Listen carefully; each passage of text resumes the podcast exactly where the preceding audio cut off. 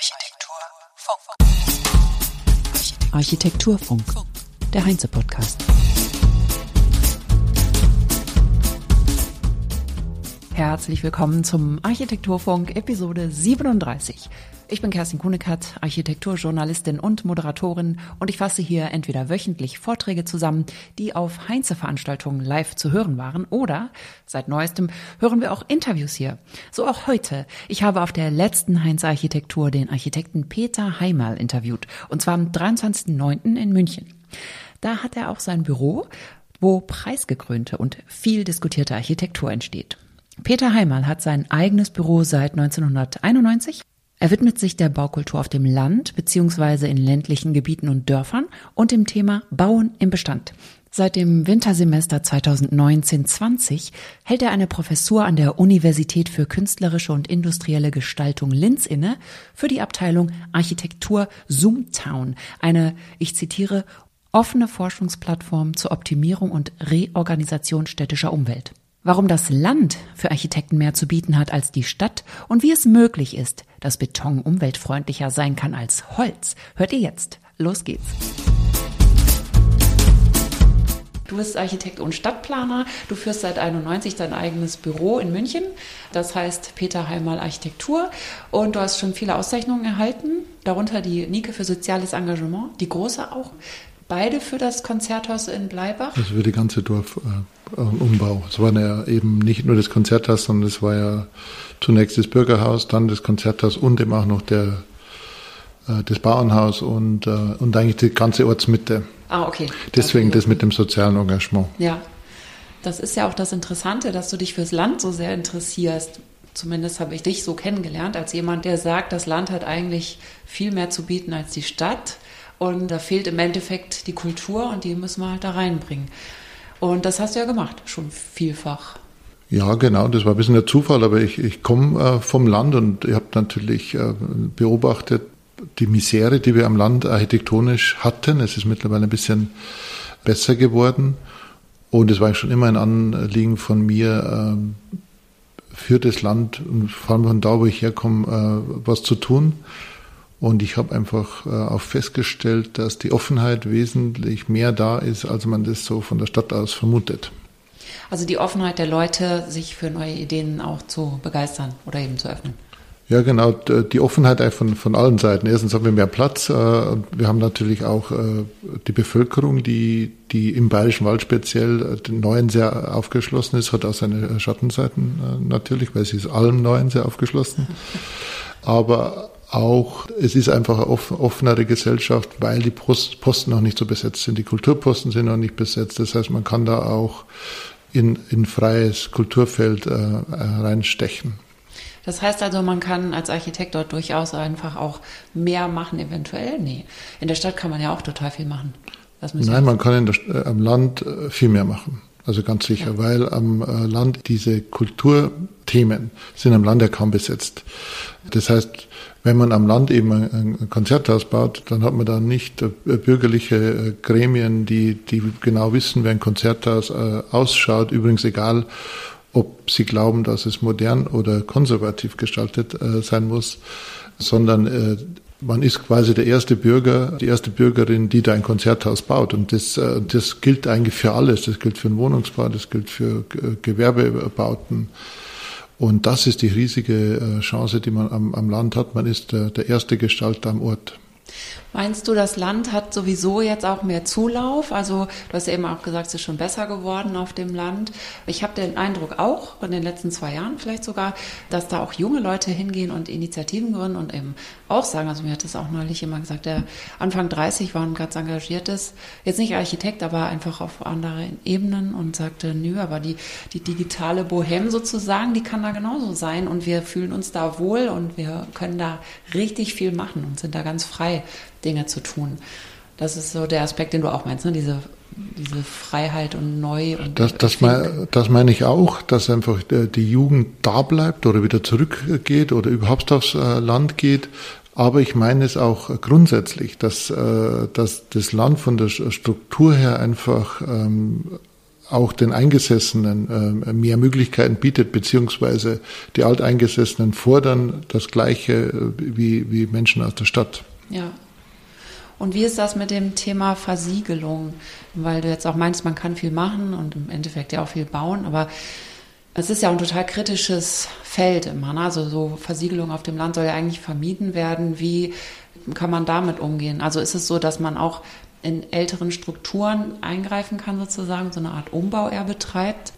Ja, also ich sehe es eben genau umgekehrt. Also ähm, die, wir haben ja seit dem Zweiten Weltkrieg eine verheerende Entwicklung. Ähm, es, es, wird einfach nur aufs flache Land gebaut, ob das Gewerbegebiete sind, Einfamilienhäuser zu Ungunsten der Städte.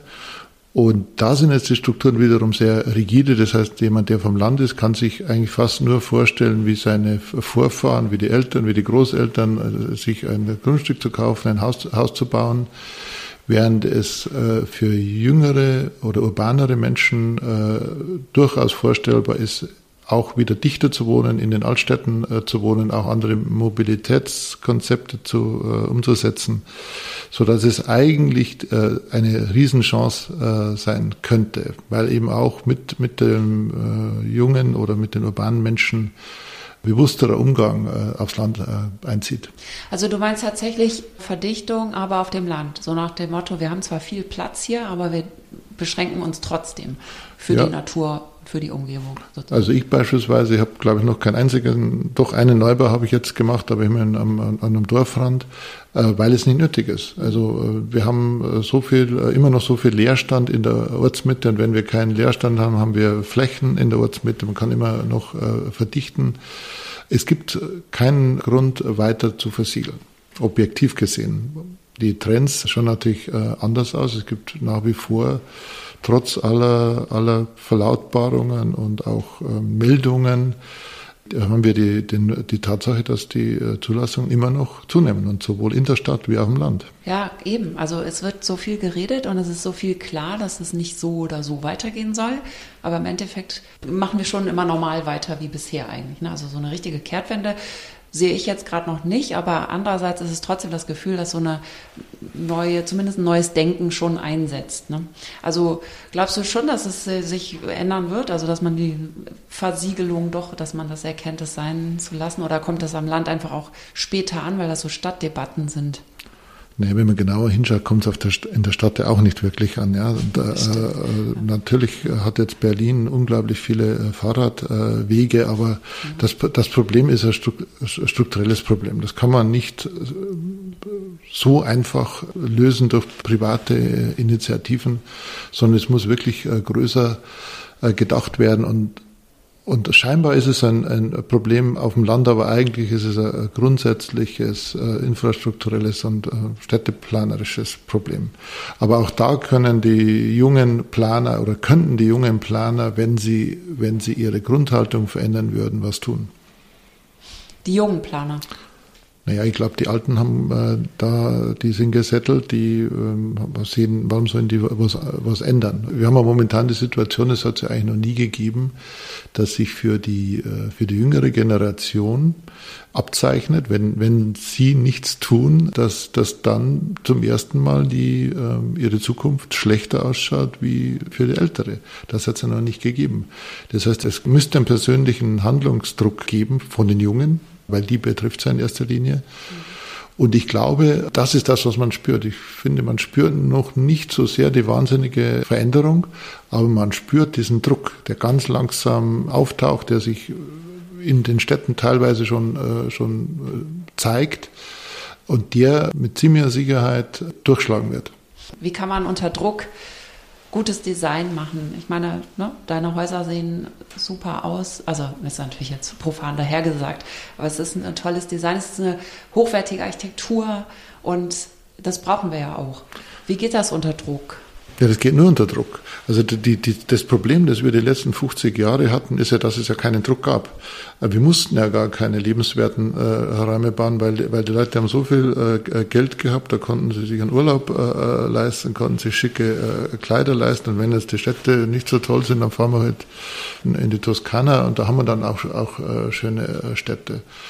Benzin hat nichts gekostet, Öl hat nichts äh, gekostet. Ja, dann äh, fahren wir halt mit dem Auto, dann bauen wir halt noch ein paar Straßen, dann äh, äh, erschließen wir unsere Industriegebiete besser, haben wir besser, der Handel funktioniert alles besser. Das war eben kein Druck da. Es, äh, es gab keinen Zwang, räumlich, infrastrukturell was zu verbessern. Mhm. Weil wir viel zu viel überschüssige äh, Energie hatten, also in Form von, von Erdöl, von Kohle und, und so weiter. Ja, da wollte ich auch noch mal zum Beton kommen. Das ist ja im Moment immer das Thema Beton schlecht, Holz gut. In deinen Häusern verbaust du ja auch viel Beton. Wie gehst du jetzt damit um? Musst du verzichten in Zukunft auf Beton oder, oder denkst du darüber nach, wie, welche alternativen Materialien es gibt? Oder ist es sozusagen für gewisse Bereiche auch okay, ihn einzusetzen? Das ist sehr oft sehr moralisch aufgeladen, das finde ich immer mhm. schwierig. Naja, genau, das ist das Thema, das ist ein Ideologiekampf. Aber ich habe mich relativ viel damit beschäftigt. Ich komme aus einer Zimmererfirma, mein Papa war äh, Zimmerer, ich komme aus dem Bayerischen Wald, das ist wirklich äh, Holzland. Und es ist halt ein Unterschied, ob man sozusagen eine Blockhütte mit, mit der Hand äh, baut, den Baum mit der Hand sägt, mit, mit der Axt zuhackt oder wenn, wenn das Holz Teil einer riesengroßen Industriestruktur ist. Du hast so viele Sekundärfaktoren, die nie dazu gerechnet werden. Das fängt schon mal bei der Forstwirtschaft an, das geht über den Transport weiter. Wir haben jetzt mal äh, nur mal ähm, untersucht, in Hamburg gibt es so ein, so ein Studentenwohnheim, das wurde im Vorarlberg. Äh, in Hamburg? In Hamburg. Das Woody? Woody, genau. Mhm. Und wir haben uns das mal äh, nur mal angeschaut. Das ist nur so ein Beispiel, ich will jetzt nicht gegen Holz äh, reden, aber nur damit man sieht, ja, ja, man muss genauer hinschauen. Mhm. Und wir haben äh, festgestellt, dass alleine für den Transport, nur für den Transport der Kisten ungefähr eine Million Kilogramm CO2 verbraten wurde, weil man einfach zwar Holz verwendet, aber man fährt das Holz unglaublich uneffektiv nach Hamburg. Und das ist jetzt nur ein Beispiel. Es gibt ja noch ein zweites auch in Hamburg, das Hochhaus ja. von Sturmer Murphy. Das ist ja auch das erste Hybrid, also eigentlich ja. Holzhochhaus mit einem Mini-Kern. Das ist auch so. Ich finde das ja, ich finde das ja gut, aber es ist einfach äh, zu simpel und äh, man muss das mehr durchdringen, muss mehr, mehr äh, nachdenken. Zum Beispiel die Holzgebäude, die wir im Bayerischen Wald äh, machen. Das äh, ist Ortbeton. Das, diesen Beton hat eine Firma im Bayerischen Wald, äh, das zehn Kilometer von der Baustelle äh, oder, äh, entfernt erfunden. Die transportiert den zehn Kilometer weit in viel kleineren Mengen, quasi keine Technologie drumherum. Das muss man nämlich bei Beton aussehen. Man braucht, wenn man den Beton macht, wesentlich weniger Submaterialien, wesentlich weniger doch wieder äh, komplexe äh, äh, Dämmstoffe, Verbindungsteile, äh, dicht planen, damit, damit der Wind nicht äh, durchpfeift und so weiter. Das wird noch nicht gesehen, aber trotzdem bin ich der Meinung, wir müssen natürlich nachhaltiger werden, aber wir müssen runter von diesen äh, ideologischen Hügel, auf denen wir uns da alle äh, zusammengestellt haben und auf die anderen bösen Menschen äh, runterschauen. Ja, ich finde auch, wir kommen ja so nicht weiter. Ne? Also ich meine, klar, der mehr verbraucht ist immer dann auch derjenige mit dem großen Fußabdruck. Als allererstes muss man aufhören, Häuser abzureißen. Ja, ja. Also da, da, müssen sich auch die Architekten einsetzen und die Politiker. Und da geht es ja schon los. Und wenn es dann hart auf hart kommt, dann gibt es hunderttausend Argumente, auch bei den Architekten, das Haus doch abzureißen, weil es ja doch aufwendiger ist. Ja, das ist, aber das ist das alte, alte Problem in Architektur, wird wie, wie Mode oder ist Mode und wird immer trendgesteuert und da gibt es einen großen Anteil, der ist halt ähm, Mode und dann gibt es einen kleinen Anteil, der macht Sinn und der setzt sich aber längerfristig dann trotzdem durch. Ja, genau. Edda sagte auch, wenn es Mode ist, dann müssen wir es eben so bauen, dass die anderen es wieder leicht abbauen können und ihr neues Ding dran machen können. Damit ja. keiner dazu verdammt ist, ewig mit dem Stil von vor 30, 40 Jahren 100 leben zu müssen, was auch ja. immer. Ne? Ich meine, wir kommen ja gut klar mit unseren Steinhäusern mhm. von früher. Aber den Gedanken finde ich ganz gut. Und was denkst du denn, wie Architekten sich jetzt am besten einbringen sollten? Welche Themen wären für dich am wichtigsten, um es einzubringen auf, was weiß ich, politischer Ebene, aber auch sagen, hier, ich wünsche mir, dass meine Architektenkollegen sich da und dafür stark machen. Was wären deine Hauptthemen? Ja, also das Hauptthema wäre, dass sich Architekten überhaupt mal einbringen, dass Architekten sich nicht andauernd als äh, Erfüllungsgehilfe von der Politik oder von der Industrie äh, verstehen und dann, dann sagen, aber wir machen es halt äh, gut, also wir verwenden halt Holz oder so, sondern Architekten müssten selbst wieder Konzepte einbringen, die müssen sie auch umsetzen. Wenn es äh, nicht anders geht, müssen sie ja selber äh, bauen. Das ist, glaube ich, das Allerwichtigste, dass die Architekten selbst Verantwortung übernehmen und, und ihre, ihre sehr bequeme äh, Rolle als Helfer der Wirtschaft und der sozialen Belange ablegen. Glaubst du, es ist die Zeit, dass es schon in diese Richtung geht? Nein, leider nicht. Also ich finde nach wie vor, also ich, ich sehe immer noch genau die, die, die gegenteilige äh, Tendenz. Die Architekten werden noch mehr zu, zu Dienstleistern. Sie sehen sich auch eher so als Angestellte, also was ja, was ja ganz seltsam ist. Also wie ich äh, angefangen habe, gab es vielleicht keine Ahnung, 10 Prozent Angestellte. Äh, jetzt gibt es 95 Prozent Angestellte.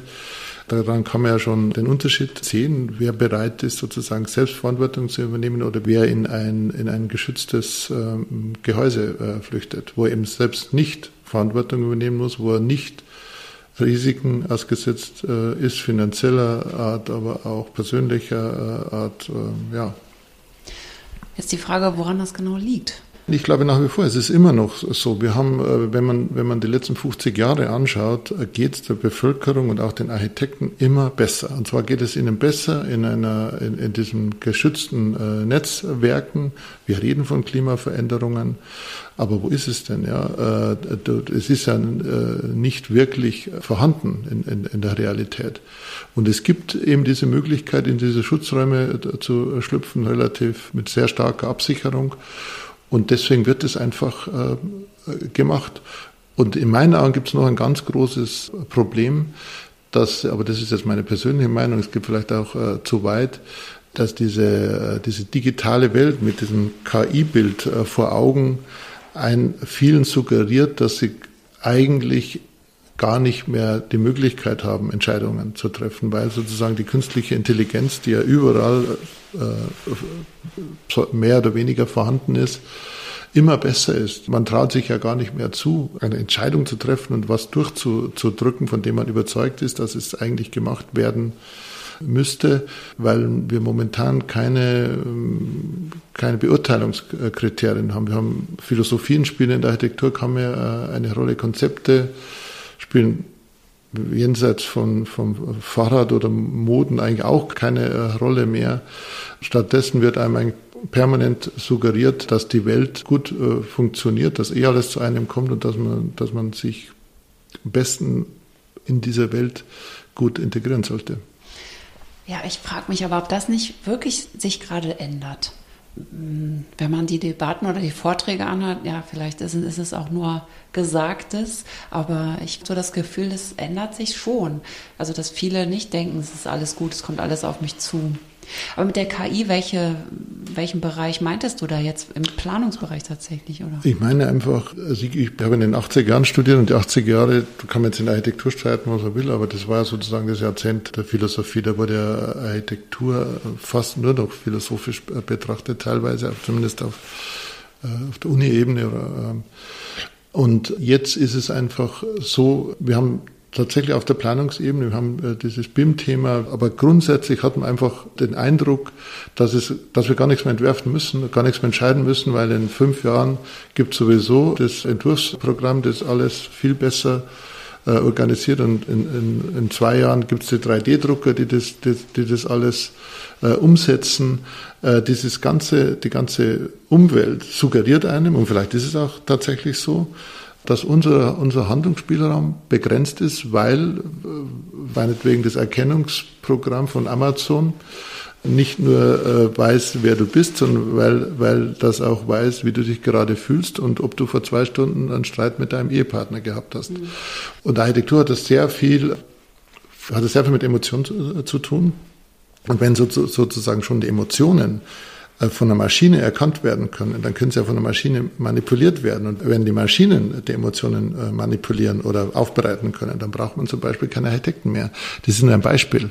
Aber das zieht sich doch alles durch. Ich kenne auf jeden Fall Designer und Architekten, die sich total freuen, also die 3D-Druck super finden und die da die Zukunft drin sehen und die daran forschen. Und hat jetzt eher den Eindruck, dass sie so schon auch Macher oder Macherinnen sind und gar nicht sich jetzt davon so, oh, die Maschine macht, sondern nee, ich nutze die Maschine, um zu machen. Also den Spirit gibt es ja auch. Also definitiv. Ja, ja, das machen wir ja auch. Also ja. wir haben ähm, auch äh, sehr viel mit 3D-Druck äh, zu, zu, tun. Ich rede ja auch nicht von der, äh, ich rede eher von dieser allgemeinen äh, Ohnmacht, ah. äh, dass man ja heutzutage kaum mehr nicht mal die kleinste Vision in den Raum stellen kann. Wenn man jetzt zum Beispiel mit den 50er, 60er, 20er, 30er Jahren vergleicht, dann äh, muss, wenn, wenn man heutzutage Vision platzieren will, dann muss man ja sagen, dass man sozusagen in der Zukunft die Vergangenheit äh, denkt, äh, wie, wie, die, wie die dann in die Zukunft gegangen wäre, äh, um eigentlich sozusagen diese Aussage, ich glaube äh, oder ich denke, wir sollten das so und so machen, um dieses Problem äh, zu umgehen, weil man ja quasi wieder durch diese Selbstpositionierung in der Zukunft in der nichts passiert ist tatsächlich, sich dann wieder äh, auf die sichere Seite begeben kann. Wir brauchen mehr Visionen und die müssen die Jüngeren unterstützen, finanziell fördern, damit die zusammenkommen und Visionen entwickeln können, oder? Nein, finde ich gar nicht. Also ich finde, die, äh, das ist das, was mich wirklich ähm, äh, manchmal aufregt an so Symposien, wo die, wo die Jungen dabei sind, die dann, und das, mir regt es deswegen auf, weil ich das schon seit 30 Jahren erlebe. Ja. Äh, vor, vor 20 Jahren, vor 30 Jahren, und ich habe auch dazu gehört, immer geheißen, wir Jungen müssen äh, gefördert werden. Warum müssen denn die Jungen gefördert werden? Die Jungen haben ja eigentlich alles, um erfolgreich zu sein. Sie, sie sind intelligent, sie sind schnell, sie beherrschen die neuen äh, Technologien, sie beherrschen die Trends, sie kennen das Klientel, das zukünftige Klientel. Sie brauchen nicht so viel Geld vielleicht.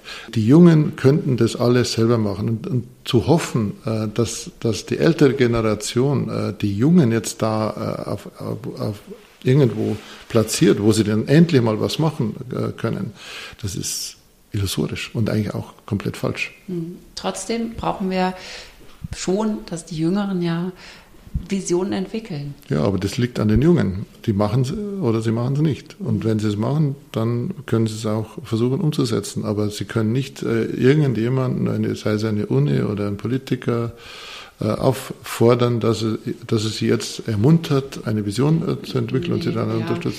Aber das, das, nee, ich meinte auch eher so, dass uns das nicht verloren geht. Also man sieht es ja mal, nach der Uni geht es dann ab ins Büro angestellt. Ja, verpulvern die so ihr Talent? Nein, das ist nicht so. Das stimmt. Im Studium äh, sprühen die äh, oft und äh, sind auch äh, elegant und smart äh, und arrogant, was auch gut ist. Aber, aber die, die Realität ist, ist, schaut anders aus und ähm, man muss auch mit der Realität zurechtkommen. Und, und das Hauptproblem ist, dass viele äh, eben genau im, in, in der Universität nur dieses Gefühl be bekommen, wir sind total frei, wir können machen, was wir wollen. Äh, Hauptsache es ist irgendwie, äh, es ist irgendwie fein oder, oder intelligent, dann, dann findet es seinen Markt. Das ist aber nicht so. Mhm. Es gibt noch die alten Architektinnen, es gibt überhaupt niemanden, der das kennt, was man da haben will, und dann muss man das auch noch so bauen, äh, dass es nicht reinregnet. Und das, viele Junge prallen auf diese Realität und sie zerschellen in kürzester Zeit. Und das ist auch nicht das Problem der, der älteren Generation. Das ist auch das Problem der Jüngeren. Und die müssen sich dem stellen. Das war nicht schon immer so? Doch, war schon also, immer so. Deswegen haben wir in Deutschland auch diese Landschaft, äh, die wir, wir haben. Wir haben natürlich vielleicht eine besonders harte Umgebung. Also unsere, unser Grundumfeld ist nicht so liberal wie beispielsweise in Holland oder in Frankreich. Aber es ändert nichts an, an der, der Tatsache, dass es auch hier möglich äh, wäre, Veränderungen herbeizuführen. Mhm. Vielen Dank, Peter Heimal. Dankeschön. Das war's für heute. Mehr Infos zu Peter Heimal findet ihr auf der Website des Büros peterheimal.com oder googelt Peter Heimal mal und da findet ihr eine Menge. Zum Beispiel gibt es in der aktuellen Ausgabe von Brand 1 einen Artikel über ihn. Bis nächste Woche. Habt eine gute Zeit. Auf Wiederhören sagt Kerstin Kunekat. Architektur Funk.